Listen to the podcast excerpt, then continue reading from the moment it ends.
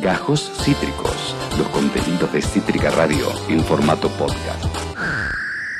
Saben que este programa ah, siempre milita, activa en lo que es eh, la salud mental, el militar la salud mental como un derecho básico y esencial, así como el cuidado de nuestros huesos, el cuidado de nuestro corazón, el cuidado de nuestro cerebro, de nuestra piel, de nuestra vista, de nuestra escucha. Bueno, también está el cuidado de la salud mental, más en estos tiempos tan particulares. Y muchas veces a, los psicólogos los conseguimos como gente que atiende, bueno, desde adolescentes en adelante, y no es así, sino que atiende a... Deben, deben estar atentos a lo que sucede con los más pequeños, y más aún también cuando uno consigue un psicólogo como bueno, alguien que atiende en un diván y, uno eh, eh, le, paga por esa, eh, esa sesión, y por supuesto que es así porque es su trabajo, y, y es lo que muchos concebimos.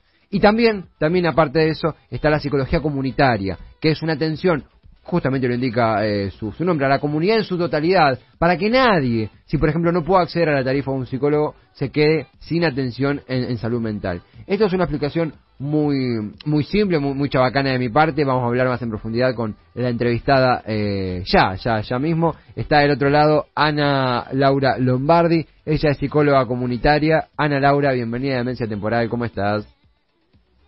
Hola, ¿qué tal? ¿Cómo estás? Encantado, Ana Laura, encantado. Gracias por tu tiempo, gracias por charlar un rato. Detrás del micrófono justamente habíamos eh, conversado un poquito esto de cómo definir la psicología comunitaria. Es, es un, un, debate, un intercambio que aún perdura, me comentabas entre tus colegas, pero si, si tuvieras que comentarnos un poco en qué consiste ese laburo, esa comprensión, ese abordaje, ¿cómo te gusta verlo? ¿Cómo te gusta describirlo? Y en realidad, en comparación con lo que vos venías diciendo, ¿no? Del psicólogo que uno piensa en el diván, el abordaje individual, este es un abordaje social, digamos, eh, a las comunidades, como bien vos dijiste, apuntando siempre a una transformación social. La psicología comunitaria es una rama de la psicología em, para la cual no hay demasiada formación, hay que decirlo. Eh, las universidades apuntan más al abordaje individual eh, pero la psicología comunitaria es una disciplina bastante nueva eh, que apunta al abordaje de las comunidades, a resolver problemáticas sociales eh, en las comunidades y en conjunto con la comunidad, ¿no? Y nunca como disciplina única, siempre trabajamos en equipos interdisciplinarios y eso hace que se enriquezca mucho más la mirada, lo hace también bastante más complejo eh, pero siempre se potencian los saberes de la comunidad y de otras disciplinas y se hace una tarea conjunta. Siempre decimos lo mismo, ¿no? que la respuesta es colectiva. Lo que hace es intentar eh, dar respuesta a los problemas sociales que aparecen en una comunidad, para decirlo corto. Muy, conciso, muy conciso, queda muy, muy, claro. Te pregunto por este lado, eh, hablamos esto de, bueno, una persona que por ahí no pueda acceder a, la tarifa de un, psicólogo eh, individual, de una terapia, o, o, o puede e igualmente requiere una atención, eh, un, marco más, más macro, más comunitario. También lo que es esto de más allá del enfoque individual, un enfoque general. Eh, ¿Cuáles han sido, no quiero decir ganancias porque suena, suena medio feo, las, los beneficios, los aprendizajes, la, lo, que han logrado y han aprendido en ese equipo interdisciplinario a la hora de abordar a, las comunidades que han, en las cuales han transitado. ¿Cómo vieron esa interacción y, esa, y ese laburo? Y a ver, siempre las, las acciones, digamos, están orientadas a mejorar la calidad de vida de los sujetos en comunidad, en su conjunto. Eh, y, y bueno, la verdad es que es un trabajo que cuando uno ve sus frutos da, da mucha satisfacción. Eh, por esto de, lo colectivo, ¿no? Como ve ahí el resultado del trabajo colectivo, cómo se fortalecieron algunas redes, cómo se crean redes nuevas, cómo se trabaja con organizaciones del barrio, con instituciones formales, con instituciones informales, con otras disciplinas, distintos grupos. La verdad es que por lo general es un trabajo muy complejo, pero muy rico y uno va como acompañando ese proceso, también con un límite que se hace medio difuso, ¿no? También estamos acostumbrados desde la formación a pensar al psicólogo con una distancia siempre, ¿no? Como mm. eh, el objeto de estudio allá, el expertise de este lado. Eh, y bueno, la verdad es que trabajando con comunidades, ahí el límite se hace un poco más difuso porque uno empieza como a formar parte, eh, sosteniendo una mirada, digamos, lo más objetiva posible, pero bueno, ahí hay un límite que, que se desdibuja y eso es rico y divertido también y enriquece mucho la tarea. Esto, uno siempre apunta a mejorar las condiciones de vida de la comunidad y también a veces, ¿no? Porque también esto, ¿no? Como bueno, intentamos dar respuesta a los problemas sociales. Bueno, ¿y quién dice qué es un problema en esa sociedad, en ese grupo en particular, en esa comunidad? Bueno, a veces también se trata de hacer un laburo de ir como destejiendo algunas cosas para dejar de naturalizar y empezar a problematizar, porque muchas cosas están como bordadas y muy naturalizadas y, y por ahí profesionales de la salud u otros grupos lo visibilizamos como un problema, pero si esa comunidad no lo ve así, bueno, ahí hay que hacer también un laburo para poder problematizar, desnaturalizar, hacer visible algunas cosas que, que por ahí no, no son tan sencillas.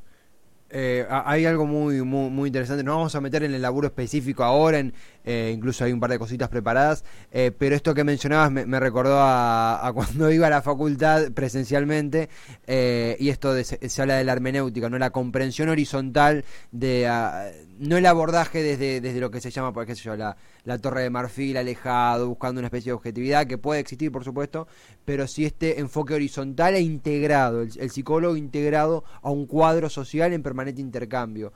Eh, y mencionaste esto que es algo reciente. Eh, en sí, desde el total desconocimiento te pregunto, ¿la ciencia tendría a ser un poco más conservadora y estamos como rompiendo esas estructuras para romper esa, esa frialdad eh, y tener otro tipo de integración del paciente, en tu opinión? Sí, bueno, en realidad acá no, lo vemos como paciente. Claro, es verdad. Eh, no es como algo más de, su conjunto. Lo cierto es que la formación, no sé, la psicología comunitaria nace por los años 60, una cosa así, ¿no? En un contexto muy complejo donde la, en toda Latinoamérica la, agrupación no estaba demasiado bien vista. Eh, entonces también, como nace de muchos movimientos en lucha, que eso es muy interesante porque es como el mito fundacional que después se sostiene y sabemos qué es lo, que hace marca. Y, eh, lo cierto es que no nos olvidemos en la época del proceso, acá la Facultad de Psicología estuvo cerrada, eh, un año y medio me parece, no sé exactamente, pero digamos, bueno, y en ese contexto es que, nace en Latinoamérica, eh, entonces, bueno, tiene, tiene que ver un poco con eso y, la formación quedó así, ¿no? Como por ejemplo en la UBA, que es donde yo me recibí, con una mirada muy psicoanalítica individual, que digo, yo soy psicoanalista, hago psicoanálisis, tengo pacientes, tengo diván y todo eso que vos mencionaste también, sí, sí, sí. Eh, pero también esa caja de herramientas me sirve para tener otro tipo de mirada en la comunidad, otro tipo de escucha, hacer otro tipo de intervenciones que son muy interesantes. Eh, digamos, no es una cosa sin la otra, son distintas ramas de la psicología. Lo que pasa es que, bueno, acá eh, acá y en toda Latinoamérica. La, impronta de las facultades es más individualista. se, se, complementan, podemos decir. No sé. Eh, en, este, eh, en este aspecto también, ya yendo al laburo específico, le mandamos un saludo a quien hizo posible esta nota, que es eh, Germán Quijel, que me comentaba, incluso vos también compartiste videos y lo que es todo el laburo, porque en tu, en tu, en tu oficio, en tu laburo justamente, hay muchos, hay muchos pequeños, muchos niños eh, de muy temprana edad, que han encontrado, has encontrado con tu equipo, eh, la forma de vincularse y de integrarse en ese circuito de psicología comunitaria a través de una juegoteca, a través del factor lúdico. Eh, ¿en, qué consiste eso? ¿Cómo, ¿Cómo se ha encontrado? ¿Cómo ha evolucionado? ¿Qué te ha dejado? Em, a ver, en realidad yo arranqué en una juegoteca que es de San Telmo, en la que estuve 13 años, hasta hace muy poquito, que ahora igual está cerrada por el contexto de pandemia, no por otra cosa, eh, como todas las juegotecas. Eh, yo arranqué en una jugoteca en San Telmo, que es del año 1991, que fue la primera jugoteca comunitaria de acá, eh, de la mano de Eduardo Tisera, que es quien la creó, con profesionales del Centro de Salud número 15, el Centro de, Salud y Acción Comunitaria que pertenece al Hospital Arteche. Cuando yo empecé mi formación, me incluí en esa jugoteca y algunos años después em, entré a trabajar en la Municipalidad de Lanús en un programa que se llamaba médicos comunitarios, mal llamado porque médico había uno solo, el resto éramos de otras disciplinas. Eh, y bueno, cuando entramos en ese centro de salud, que es en Lanús, en el barrio Los Ceibos, que es atrás del cementerio de Lanús, eh, la verdad es que era un centro de salud que está bastante desmantelado no, tenía absolutamente nada y entramos de la mano de un director que medio que nos dio libertad para trabajar. Entonces yo traje la idea de la jugoteca de San Telmo a ver si era viable hacerla en Lanús, me dijeron que sí enseguida, así que en el año 2009 arrancamos la jugoteca ahí en Lanús, en ese barrio, eh, con el equipo de profesionales que habíamos entrado a trabajar juntos con este programa Médicos Comunitarios. Y lo que es es un espacio de juego, eh, y no más que eso digamos, para los niños y niñas que participan es eso, lo que hacemos es promover, valorar y hacer respetar el derecho al juego, que también está visto como un derecho hace no muchos años y no se promueve demasiado, ¿no? Como sobre todo en, espacios, bueno, los sectores más vulnerables, donde vemos que por ahí niñas o niños se ocupan de sus hermanitos o hermanitas más chiquitos, o empiezan a trabajar a muy temprana edad, o hacen muchas tareas de la casa. Eh, o tienen espacios muy reducidos, o no tienen un adulto o adulta referente que acompañe esa actividad lúdica tan importante para los niños, porque es lo que despierta la capacidad eh, creativa, creadora, lo que nos va a ayudar a, llenarnos de herramientas para, para el después, eh, es lo que genera seres autónomos, y bueno, entonces lo que hacemos es esto, bueno, valoramos el derecho al juego como el derecho a la identidad, como el derecho a la educación, es un derecho más eh, entonces es más que nada eso, es sostener, valorar y hacer respetar el derecho al juego. Y es un espacio de juegos y merienda, pero al ser en el contexto de un centro de salud y con un equipo interdisciplinario y por ahí, no sé, eh, la misma nutricionista que estaba ahí con esos niños jugando es la nutricionista de la madre de uno y después es la psicóloga la misma que va a la escuela del barrio a llevar un informe. Entonces se hace todo de manera mucho más integral y genera mucha accesibilidad, ¿no? Es como la puerta de entrada de accesibilidad a la salud, que es otro derecho muy importante. Totalmente. Entonces es eso. Y en ese contexto conocí a Germán, que es mago, porque vino un día a hacer. Exactamente, eh, eh, exactamente en uno de esos, eh, esos números. mismo esto que, mencionabas, siempre la reivindico primero la palabra, reivindico a Germán, por supuesto, reivindico la palabra interdisciplinar, que, que muchos por ahí la, la tenemos incorporada porque por, por la facultad, ¿no? Pero quizá alguno Ah, ¿en qué consiste interdisciplinar? Y vos lo describiste muy bien, esto de personas de diferentes ramas integradas, eh, eh, trabajando horizontalmente para complementariamente construir una respuesta, una contención, un análisis, un espacio.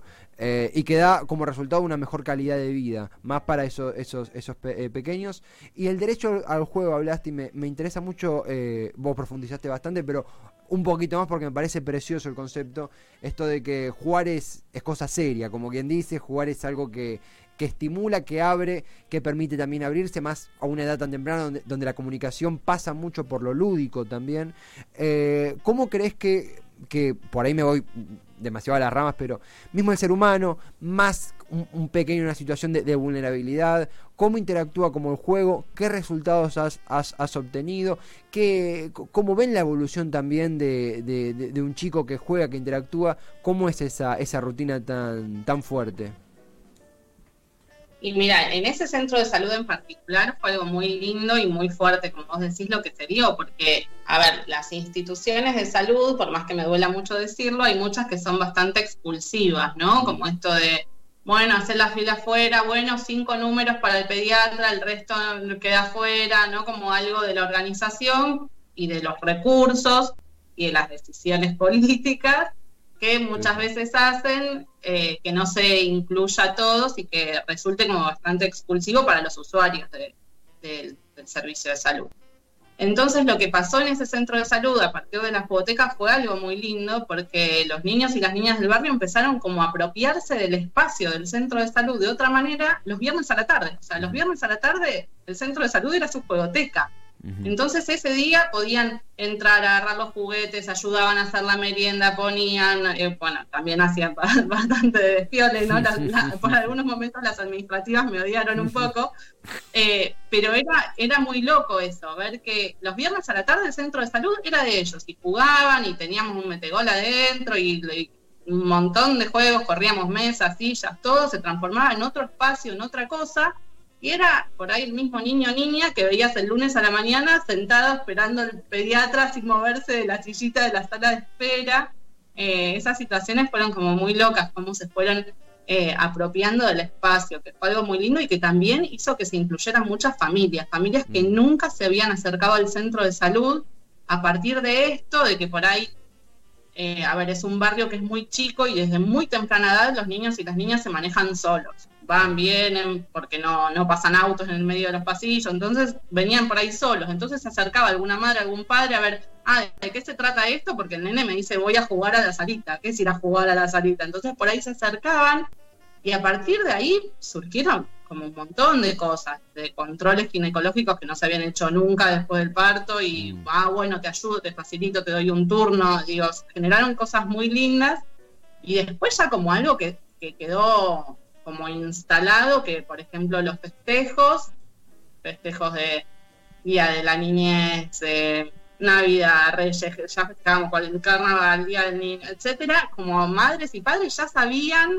que había algo especial y se acercaban y, te doy una mano y armamos bolsitas, ah, ¿qué te trajeron? Ah, por ahí conseguíamos, no sé, donaciones de golosina, entonces venían a ayudar a armar las bolsitas, a hacer los carteles, a inflar globos, a lo que sea, entonces generó mucha participación, que es una palabra que fundamental, ¿no? En la psicología comunitaria y en todo el trabajo colectivo, la participación activa.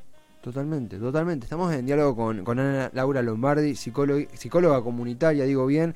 Eh, los tiempos de radio, en estas charlas siempre decimos una frase que aquí tenemos ya instalada, de dan para charlar y, charlar y charlar. A veces los tiempos de radio eh, nos, nos dejan una hermosa, ¿no? Una hermosa charla que, que, se puede extender porque además estás en los talleres de, de salud de lo que es el Hospital Argerich. Eh, esta mismo Juegoteca, si bien está bueno, pausada por, por, por, la pandemia, tiene mucho que explorar, pero hemos recorrido eh, bastante. Consultarte, primero, Ana Laura, invitarte a, seguirla en otra próxima ocasión y antes de, de, concluir, consultarte si alguna red, algún espacio, alguna, lo que fuere, querías dejar para que la gente profundice, bueno, lo que tú quieras decir.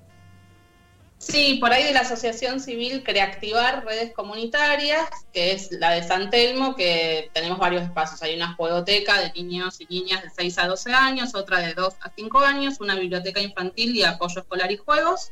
Eh, es una organización que está en el barrio desde los 90, eh, así que por ahí eso, eh, Creactivar Redes Comunitarias. Y que ah. hacemos anualmente una feria de juegos que es un evento grande. Este año será virtual. Ahí ya es, lo, es lo que sí, sí, sí. Ah, se ha mudado todo ese aspecto, pero sabemos que, la esencia estará. Ahí ya la hemos etiquetado en las redes, en, en la entrada de, publicidad del programa.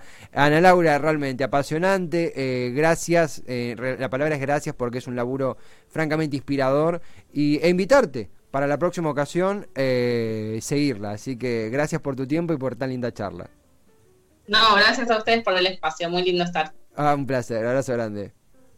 Bueno una hermosa charla sobre psicología comunitaria con una psicóloga comunitaria, con Ana Laura Lombardi. La idea, como siempre, es cada tanto, eh, cada vez que, está la oportunidad de charlar con gente del área de salud mental, en conversaciones que pueden durar horas, eh, y horas placenteras, y que aún así podemos tener estos intercambios para conocer lo que hacen. Que está muy bien la psicología de Iván, por supuesto, no. Como bien ella lo explico, es complementario. Y también es necesario en ese complemento la psicología comunitaria, la horizontalidad y la integración del psicólogo a la población, a nuestra comunidad, para poder tener mejor calidad de vida. Y del psicólogo y de todo el equipo interdisciplinar, que es la palabra clave. Gente de diferentes ramas cooperando para que todos tengamos una mejor calidad de vida. Y reivindico mucho el derecho al juego que ella comentaba. Jugar es cosa seria eh, como quien dice, le han dicho tantas veces esta frase que perdí el autor original, ya lo encontraré y si estás escuchando, podés manifestar que posees el derecho de la frase. Acabas de escuchar Gajos Cítricos. Encontrá los contenidos de Cítrica Radio en formato podcast en Spotify, YouTube o en nuestra página web.